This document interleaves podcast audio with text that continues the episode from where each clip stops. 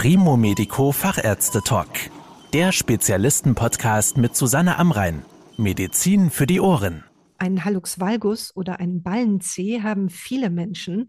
Das heißt aber nicht, dass diese Verformung immer eine Bagatelle bleibt.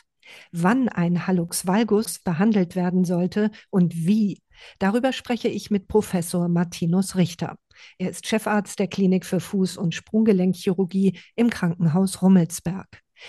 Herr Professor Richter, was genau verformt sich denn im Fuß bei einem Hallux valgus? Bei einem Hallux valgus verformt sich das Großzehengrundgelenk und die Großzehe, also der Hallux, verschiebt sich zu den anderen Zehen nach außen. Des Weiteren weichen der erste und der zweite Mittelfußknochen auseinander.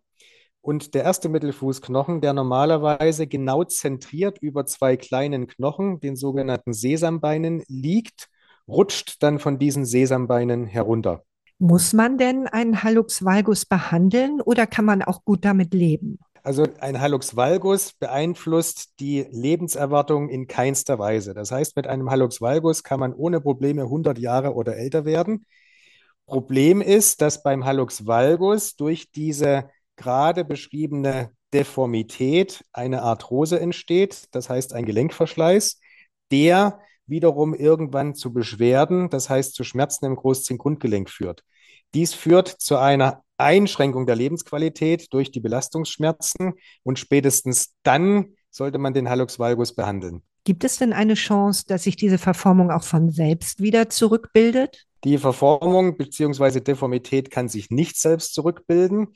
Es gibt verschiedene nicht operative Behandlungsansätze, zum Beispiel mit Schienen oder Platzhaltern zwischen der ersten und zweiten Zehe, die zwar die Großzehe wieder in eine geradere Position bringen, aber nicht das Gelenk korrigieren und auch nicht die Fehlpositionierung des ersten Mittelfußknochens auf den Sesambeinen. Das heißt, durch diese Schienen wird die Zehe zwar optisch wieder gerade gebogen, aber eben nicht das Gelenk korrigiert. Das heißt, die Korrektur, die dauerhafte, ist mit einer solchen Schiene nicht möglich. Können Sie noch mal zusammenfassen, wann ist denn ein Hallux aus Ihrer Sicht behandlungsbedürftig? Aus meiner Sicht ist der Hallux valgus dann behandlungsbedürftig, wenn der erste Mittelfußknochen nicht mehr zentral über den Sesambeinen liegt, weil dadurch eine Mehrbelastung im Gelenk auftritt, die zwangsläufig zu Verschleißerscheinungen, sprich Arthrose führt. Somit ist der Hallux valgus eine sogenannte Präarthrose und führt zur Arthrose. Die Arthrose ist irreversibel. Das heißt, selbst wenn man den Hallux valgus später korrigiert, ist der Knorpelschaden nicht mehr rückgängig zu machen. Und deswegen sollte der Hallux valgus so früh wie möglich behandelt werden.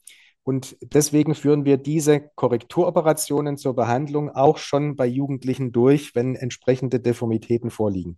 Wenn eine Behandlung ansteht, welche Untersuchungen oder Bildgebungen sind denn vorher erforderlich und sinnvoll? Also unbedingt notwendig ist erstmal eine Anamneseerhebung, das heißt das Gespräch mit dem Patienten über die Krankengeschichte. Und dann sind apparative Untersuchungen unbedingt nötig. Und hierbei ist die Röntgenbildgebung mit Belastung, das heißt im Stehen die unbedingte Basisdiagnostik, die man üblicherweise zweidimensional durchführt anhand von Röntgenaufnahmen. Noch besser ist eine dreidimensionale Röntgenbildgebung mit Belastung, weil man dann die Deformität wesentlich genauer analysieren kann und hierbei wieder insbesondere die Orientierung des Mittelfußknochens zu den Sesambeinen. Die Wiederholung dieses Terms Sesambeine zeigt, dass das das Entscheidende ist an dieser Deformität und deswegen sollte man das auch unbedingt mit analysieren. Wie können Sie denn dann durch eine Operation helfen? Also was korrigieren Sie genau? Bei der Operation wird die Deformität, das heißt der Hallux valgus, korrigiert.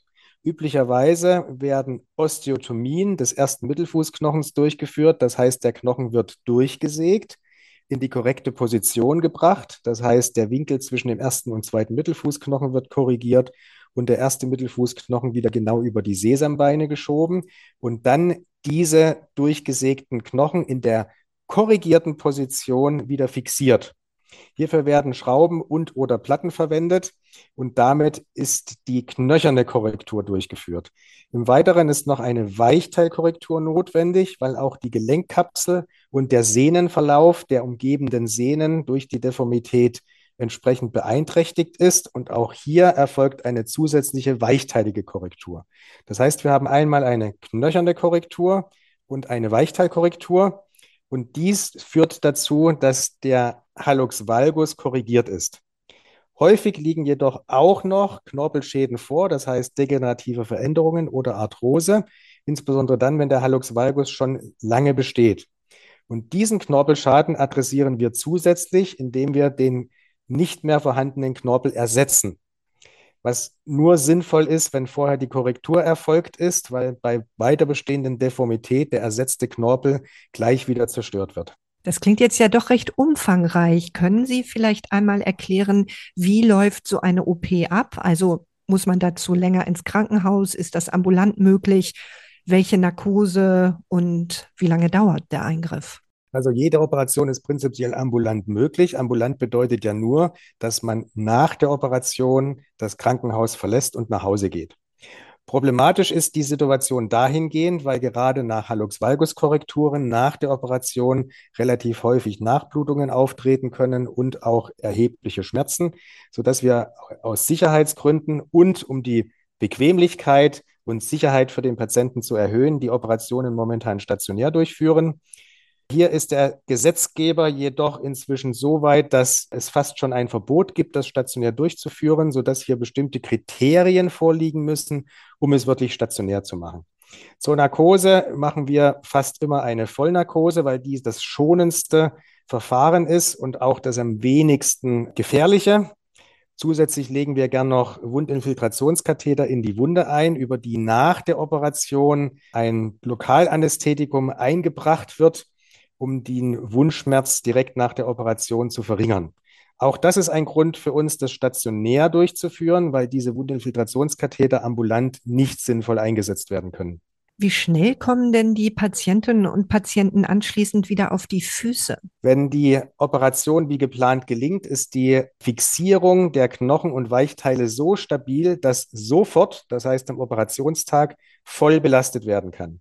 Dafür wird üblicherweise noch ein sogenannter Vorfußentlastungsschuh angebracht, der den Vorfuß, das heißt den operierten Bereich, teilweise entlastet. Also bei uns stehen die Patienten am OP-Tag nachmittags direkt auf unter entsprechender Betreuung auf Station und auch das ist ein weiterer Grund für uns, ist, wenn irgendwie möglich, stationär durchzuführen, weil dann eben auch entsprechendes Fachpersonal vor Ort ist, was diese frühzeitige Mobilisation ermöglicht. Die frühzeitige Mobilisation verringert auch das Risiko zum Beispiel einer Thrombose oder gar Lungenembolie und erhöht nachweislich die Heilungschancen, weil durch die frühzeitige Belastung der Knochen und das Gelenk schon stimuliert wird zur Heilung. Was muss man denn nach so einer OP beachten? Gibt es bestimmte Bewegungen, die nicht so gut sind? Darf man nur bestimmte Schuhe tragen? Wie oft muss man zur Nachsorge? Die ersten sechs Wochen nach der Operation äh, muss der Knochen zunächst zusammenheilen. Das heißt, in dieser Zeit wird der erwähnte Vorfußentlastungsschuh getragen. Nach sechs Wochen erfolgt eine Röntgenkontrolle, um zu überprüfen, ob die Heilung des Knochens eingetreten ist. Üblicherweise ist dies nach sechs Wochen der Fall. In der gleichen Zeit ist die Weichteilkorrektur auch üblicherweise verheilt und auch der Knorpelersatz. Nach diesen sechs Wochen wird der Vorfußentlastungsschuh entfernt und die Patienten belasten voll in ihren eigenen Konfektionsschuhen und führen dann auch eine Übungsbehandlung durch, teilweise selbst nach unseren Instruktions- und Informationsmaterialien und teilweise im Rahmen einer Physiotherapie. Danach können im Prinzip alle Schuhe wieder getragen werden, wenn diese der Zehe genug Platz bieten. Es gibt ja auch gerade bei den Damen Schuhe, die einen hohen Absatz haben und vorne so spitz zulaufen. Das kompromittiert teilweise die Zehenposition, sodass man hier schauen muss, dass der Schuh auch groß genug ist. Ansonsten sind alle Schuhe, die eben passen, gut geeignet. Besser geeignet sind natürlich Schuhe mit einer guten Dämpfung, weil dann eben weniger Belastung auf den Fuß und den operierten Bereich kommt. Prinzipiell können alle Tätigkeiten und auch Freizeitaktivitäten und auch sportliche Aktivitäten durchgeführt werden. Hier gibt es selbstverständlich weniger belastende Tätigkeiten, wie zum Beispiel sitzende Tätigkeit im Büro oder in der Freizeit das Schwimmen und auch mehr belastete Tätigkeiten, wie zum Beispiel der Dachdecker oder der Fußballspieler. Und hier ist es so, dass eine höhere Belastung auch zur höheren Belastung im Gelenk führt. Kann sich denn eigentlich trotz erfolgreicher OP nochmal ein Hallux valgus bilden? Die Bildung eines erneuten Hallux valgus wird Hallux valgus rezidiv genannt. Und hier sind die Raten in der Fachliteratur, in der wissenschaftlichen Literatur etwa 10 Prozent. Wir untersuchen alle unsere Patienten nach und bei ihnen ist die Rate des Rezidivs, das heißt, dass sich erneut ein Hallux valgus bildet, unter 2 Prozent. Das heißt, bei uns treten in zwei Prozent oder in bis zu zwei Prozent der Fälle wieder ein Hallux valgus auf, den man dann eventuell nochmals korrigieren muss, wenn dieser entsprechend ausgeprägt ist.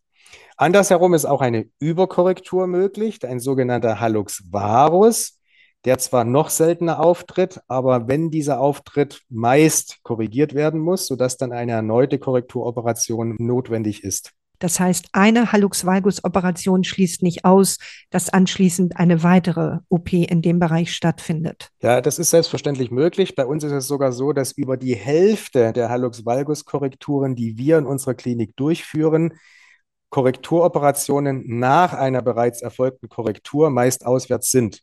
Also eins unserer Haupttätigkeitsschwerpunkte des Zentrums für Fuß- und Sprunggelenkchirurgie der Maximalversorgung ist es, auswärtige Korrekturen, die nicht ganz erfolgreich waren oder nicht erfolgreich waren, nochmals zu korrigieren. Das ist selbstverständlich unerwünscht. Deswegen wäre es auch sinnvoll, wenn die Korrekturen natürlich gleich erfolgreich durchgeführt werden. Hier ist es nur so, dass der in Anführungszeichen einfache Hallux valgus nicht so oft in das Zentrum für Fuß- und Sprunggelenkchirurgie der Maximalversorgung geschickt wird, weil man denkt, das braucht dort nicht hin. Ich sehe es so, dass selbstverständlich eine höchste Expertise auch bei einer Hallux-Valgus-Korrektur hilfreich ist. Selbstverständlich ist es natürlich auch so, dass wir an unserem Zentrum nicht alle Hallux-Valgus-Deformitäten der Region oder überregional persönlich korrigieren können. Wichtig ist nur, dass man es weiß, dass wenn nach einem Hallux-Valgus ein Rezidiv auftritt, oder eine Überkorrektur, dass man das auf jeden Fall nochmals korrigieren kann und auch sollte. Selbstverständlich muss dann wieder eine entsprechende Analyse erfolgen, wie schon besprochen. Vielen Dank für die Informationen, Herr Professor Richter. Sehr gerne. Das war der Primo Medico Fachärzte Talk. Danke, dass Sie zugehört haben. Mehr Informationen rund um das Thema Gesundheit und medizinische Spezialisten finden Sie auf primomedico.com. Bis zum nächsten Mal, wenn es wieder heißt Medizin für die Ohren.